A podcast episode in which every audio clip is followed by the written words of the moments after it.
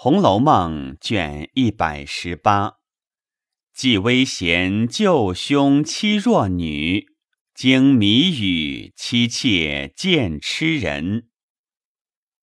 话说邢王二夫人听尤氏一段话，明知也难挽回，王夫人只得说道：“姑娘要行善，这也是前生的宿根。”我们也实在拦不住，只是咱们这样人家的姑娘出了家，不成了事体。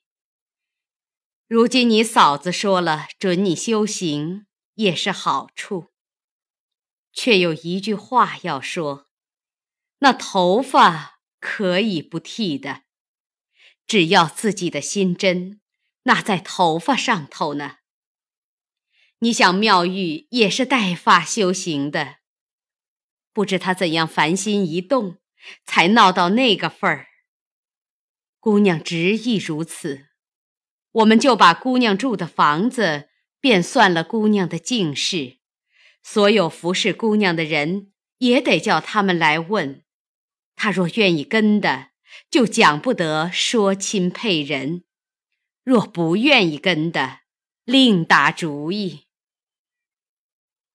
惜春听了，收了泪，拜谢了邢王二夫人、李纨、尤氏等。王夫人说了，便问彩萍等：“谁愿跟姑娘修行？”彩萍等回道：“太太们派谁，就是谁。”王夫人知道不愿意，正在想人。袭人立在宝玉身后，想来宝玉必要大哭，防着他的旧病。岂知宝玉叹道：“真真难得。”袭人心里更自伤悲。宝钗虽不言语，愈是试探，见是执迷不醒，只得暗中落泪。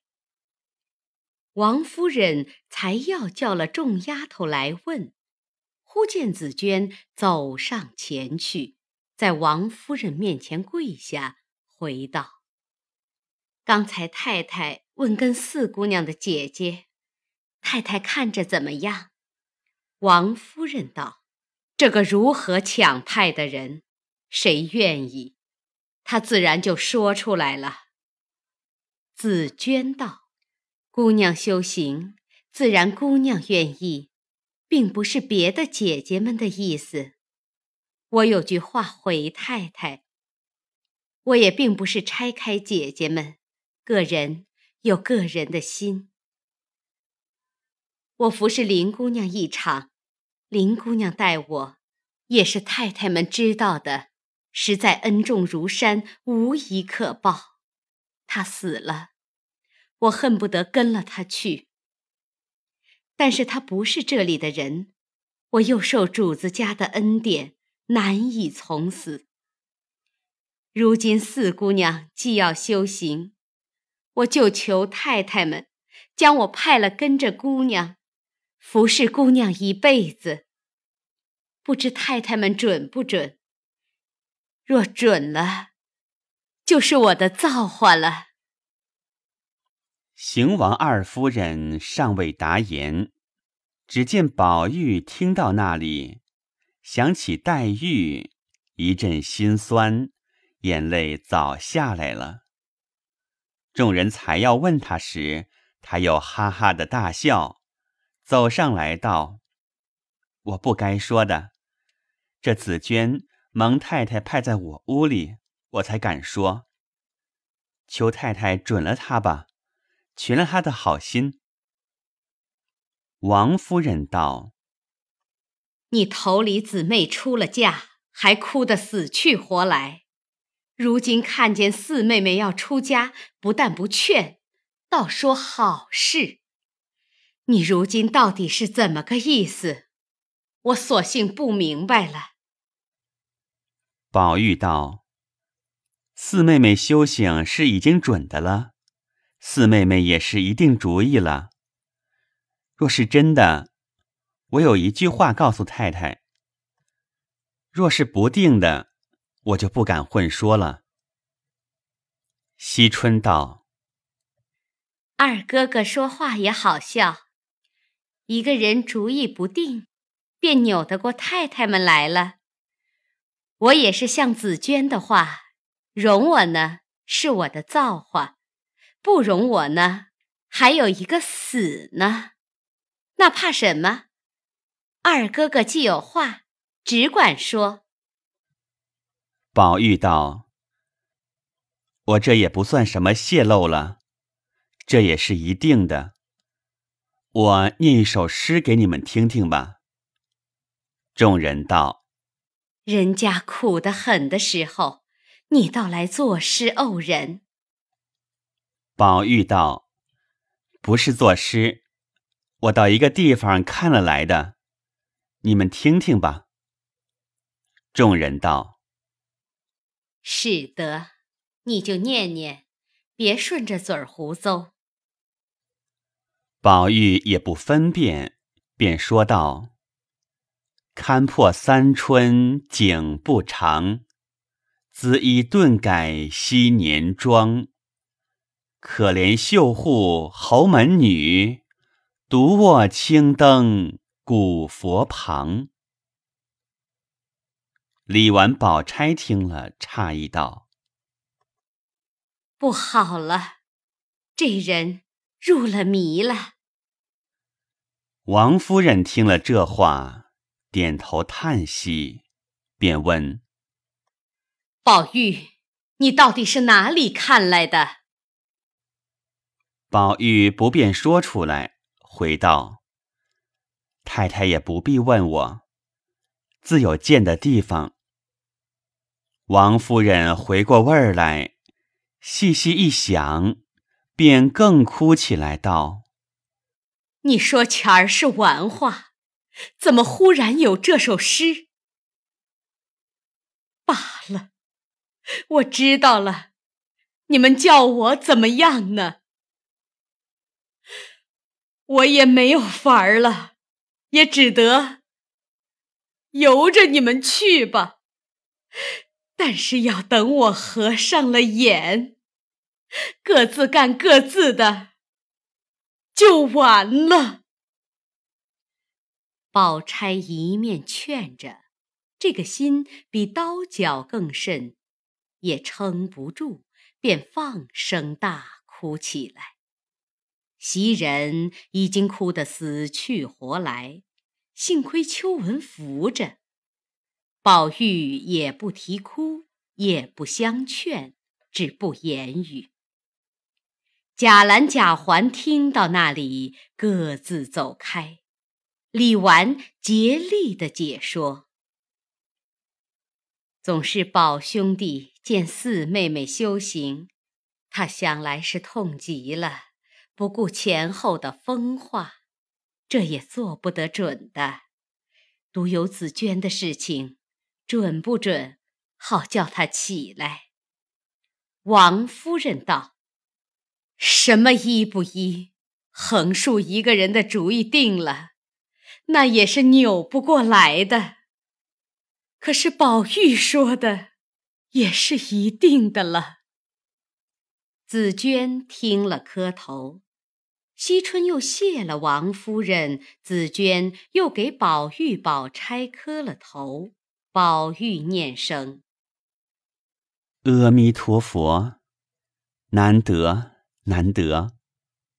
不料你倒先好了。”宝钗虽然有把持，也难撑住。只有袭人也顾不得王夫人在上，便痛哭不止，说：“我也愿意跟了四姑娘去修行。”宝玉笑道：“你也是好心，但是你不能享这个清福的。”袭人哭道：“这么说，我是要死的了。”宝玉听到那里，倒觉伤心，只是说不出来。因时已五更，宝玉请王夫人安歇，李纨等各自散去。彩萍等暂且服侍惜春回去，后来只配了人家。紫鹃终身服侍，毫不改出，此事后话。且言贾政扶了贾母灵柩，一路南行，因遇着班师的兵将船只过境，河道拥挤，不能速行，再到实在心焦。幸喜遇见了海疆的官员，闻得镇海统治亲召回京，想来探春一定回家，略略解些烦心。只打听不出起航的日期，心里又是烦躁。想到盘费算来不敷，不得已写一封书，差人到赖尚荣任上。借银五百，叫人沿途迎上来，应需用。那人去了几日，贾政的船才行得十数里。那家人回来，迎上船只，将赖尚荣的禀启呈上，书内告了多少苦处，备上白银五十两。贾政看了生气，即命家人。立刻送还，将原书发回，叫他不必费心。那家人无奈，只得回到赖尚荣任所。赖尚荣接到原书银两，心中烦闷，知事办得不周到，又添了一百，央来人带回，帮着说些好话。岂知那人不肯带回。撂下就走了。赖尚荣心下不安，立刻修书到家，回明他父亲，叫他设法告假，赎出身来。于是赖家托了贾强、贾云等，在王夫人面前启恩放出。贾强明知不能，过了一日，贾说王夫人不依的话。回复了贾家一面告假，一面差人到赖尚荣任上，叫他告病辞官。王夫人并不知道。那贾云听见贾强的假话，心里便没想头，连日在外又输了好些银钱，无所抵偿，便和贾环相商。贾环本是一个钱没有的，虽是赵姨娘积蓄些微，早被他弄光了，哪能照应人家？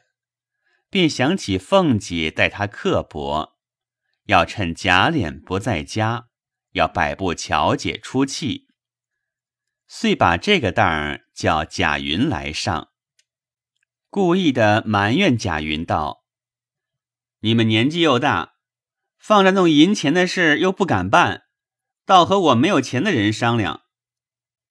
贾云道：“三叔，你这话说的倒好笑。我们一块玩一块闹，哪里有银钱的事？”贾环道：“不是前有人说外藩要买个偏房，你们何不和王大舅商量，把巧姐儿说给他了？”贾云道。叔叔，我说句招你生气的话：外藩花了钱买人，还想能和咱们走动吗？贾环在贾云耳边说了些话。贾云虽然点头，知道贾环是小孩子的话，也不当事儿。恰好王仁走来说道：“你们两个人商量些什么？”瞒着我吗？贾云便将贾环的话附耳低言的说了。王仁拍手道：“这倒是一种好事，又有银子，只怕你们不能。若是你们敢办，我是亲舅舅，做得主的。只要还老三在大太太跟前那么一说，我找邢大舅再一说，太太们问起来，你们齐大伙儿说好就是了。贾环等商议定了，王仁便去找邢大舅，贾云便去回邢王二夫人，说的锦上添花。王夫人听了，虽然入耳。只是不信。邢夫人听得邢大舅知道，心里愿意，便打发人找了邢大舅来问他。那邢大舅已经听了王仁的话，又可分肥，便在邢夫人跟前说道：“若说这位郡王是极有体面的，若应了这门亲事。”虽说是不是正配，保管一过了门，姐夫的官早复了，这里的声势又好了。邢夫人本是没主意人，被傻大舅一番假话哄得心动，请了王仁来一问，更说得热闹。于是邢夫人倒叫人出去追着贾云去说。王仁即刻找了人去到外藩公馆说了。那外藩不知底细，便要打发人来相看。贾云又钻了相看的人，说明原是瞒着何宅的，只说是王府相亲。等到成了，他祖母做主，亲舅舅的宝山是不怕的。那相看的人应了，贾云便送信与邢夫人，并回了王夫人。那李纨、宝钗等不知缘故，只道是件好事，也都欢喜。那日果然来了几个女人，都是艳妆丽服。邢夫人接了进去，叙了些闲话。那来人本知是个诰命。也不敢怠慢。邢夫人因事未定，也没有和乔姐说明，只说有亲戚来瞧，叫她去见。那乔姐到底是个小孩子，哪管这些，便跟了奶妈过来。平儿不放心，也跟着来。只见有两个工人打扮的，见了乔姐，便浑身上下一看。更又起身来，拉着乔姐的手，又瞧了一遍，略坐了一坐，就走了。